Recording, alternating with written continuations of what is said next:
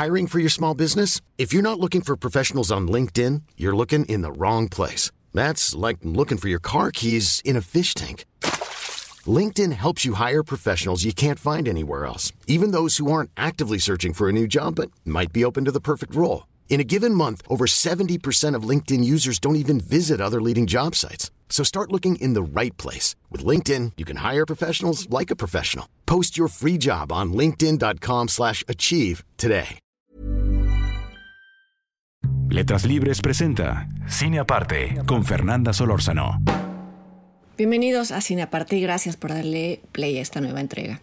El pasado 11 de octubre se llevó a cabo la ceremonia de entrega de los premios Ariel. Cuando ustedes vean o escuchen esto, ya sabrán qué películas resultaron premiadas. Yo al tiempo de grabar todavía no lo sé y sin embargo no quise dejar de comentar una de las películas incluidas en la categoría al mejor documental. Se trata del documental Oaxaca, California, El regreso de la directora Trisha Siff, autora también de documentales como La maleta mexicana, Bitkin and Bitkin y quizá el más conocido de ellos, el documental El hombre que vio demasiado sobre el célebre fotógrafo de nota roja, Enrique Metinides. Se los recomiendo mucho si, si no han visto este documental. En el Trisha Sif no solo revisita las fotografías más conocidas o más relevantes de Enrique Metinides y lo hace guiada por él mismo, sino que muestra facetas de este fotógrafo que, que, lo, que lo revelan como alguien empático, alguien que se sentía afectado por la tragedia que eh, debía fotografiar como parte de su trabajo. En fin, Metinides murió el pasado 10 de mayo. A propósito de su muerte, escribí y publiqué en Letras Libres un texto sobre el documental de Trisha Sif. En caso de que estén viendo esto en video y que les interese leer el texto, les dejo en la sección de la descripción, en los comentarios, les dejo ahí el enlace. El tema de Oaxaca, California, el regreso, este nuevo documental, es la ambivalencia que les genera a muchos migrantes tener una identidad bicultural, en este caso a quienes tienen un pie en México y otro en Estados Unidos. Sus protagonistas son tres, tres generaciones de una misma familia, la familia Mejía, los abuelos llamados Leo y Mercedes, son la primera generación.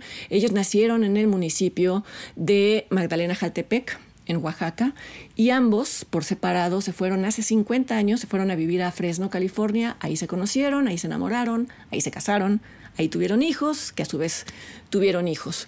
Y el documental lo que muestra es cómo cada una de estas tres generaciones tiene una relación muy distinta con México, vamos, no necesariamente más distante, sino cada vez más influida y más moldeada por la forma en la que en Estados Unidos se ve a México y a sus tradiciones.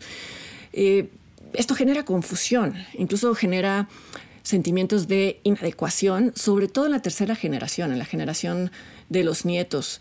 Ellos, como sus padres, ya nacieron en Estados Unidos, pero a diferencia de sus padres, no hablan español, algo de lo que ahora sus padres se sienten arrepentidos de, de no haber fomentado.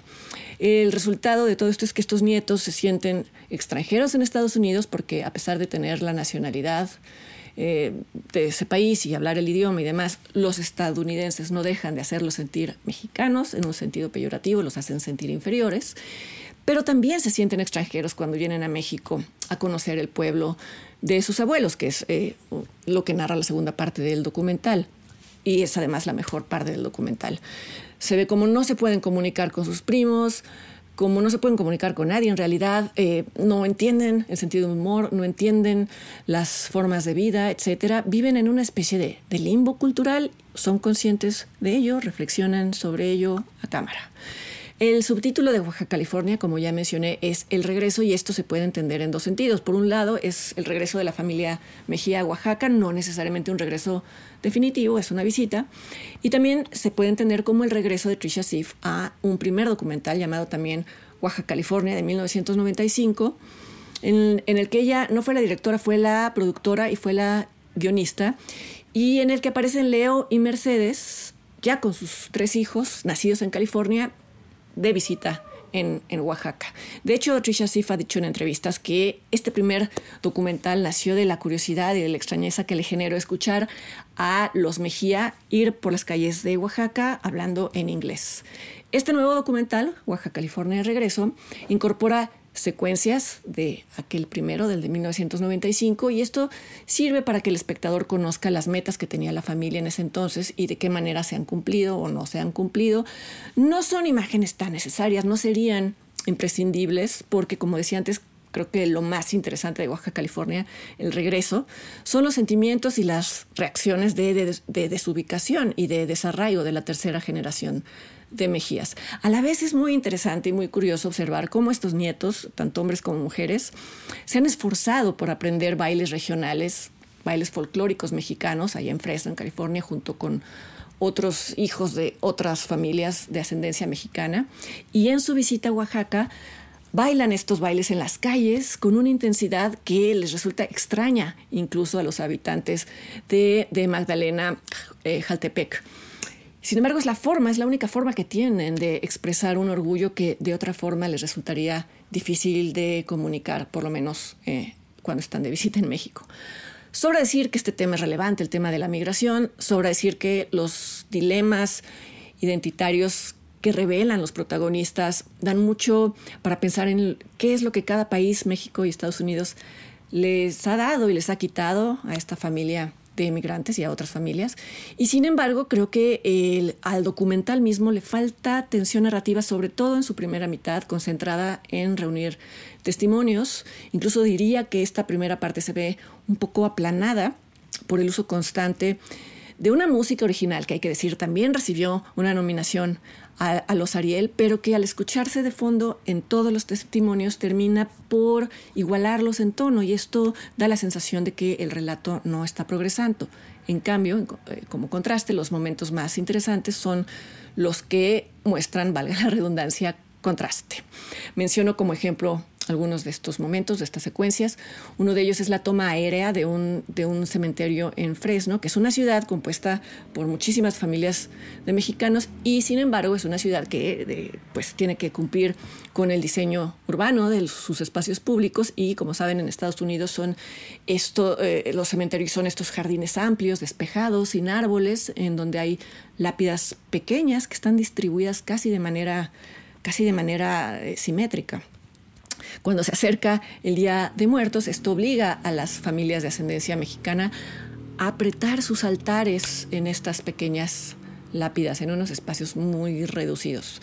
No es necesario que el documental muestre el contraste con un cementerio mexicano en las mismas fechas, porque todos tenemos muy presente cómo son, cómo es esta imagen, tumbas y criptas de distintos tamaños, de distintos diseños, rebosantes de flores, de comida, de adornos. Todo esto hace que estos lugares se sientan más vivos incluso que los lugares que habitamos los que nos decimos vivos. Otra de las secuencias que eh, son muy eficaces para mostrar el choque cultural es una en la que la familia Mejía, de visita en Oaxaca, acude a la cripta de, me parece que es la bisabuela Mejía, no estoy muy segura, pero en todo caso lo interesante es ver cómo los miembros mayores, los miembros de la primera y segunda generación, le llevan a, la, a la fallecida las mañanitas, le llevan una serenata en donde cantan las mañanitas y después los miembros más jóvenes le cantan el Happy Birthday, que claro, es la canción equivalente, pero eh, supongo que difícilmente alguien en Estados Unidos le pasaría por la cabeza cantarla en un contexto así. Y por último, una conversación invaluable, me parece que es la mejor secuencia del documental, ocurre en Fresno, en California, y ocurre entre la abuela Mejía y un vendedor de flores. Ella, Mercedes, intuye que quien le está vendiendo las flores, que casi no habla español, quizá no conoce de fondo la, la simbología del cempasúchil en el contexto del Día de Muertos, así que le explica que estas flores se colocan en las tumbas de los muertos esa noche, porque el olor atrae a quienes ya cruzaron el umbral y regresan para visitar a sus familiares. Curioso, le contesta, le contesta el vendedor en inglés.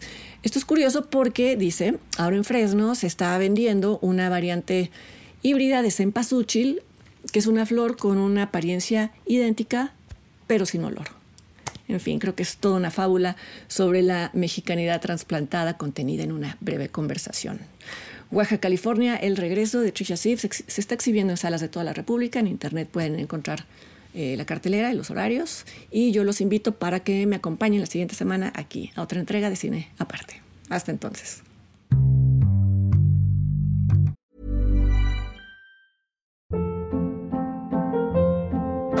Hold up. What was that? Boring. No flavor. That was as bad as those leftovers you ate all week. Kiki Palmer here, and it's time to say hello to something fresh and guilt-free. Hello Fresh. Jazz up dinner with pecan-crusted chicken or garlic butter shrimp scampi. Now that's music to my mouth. Hello Fresh. Let's get this dinner party started. Discover all the delicious possibilities at hellofresh.com.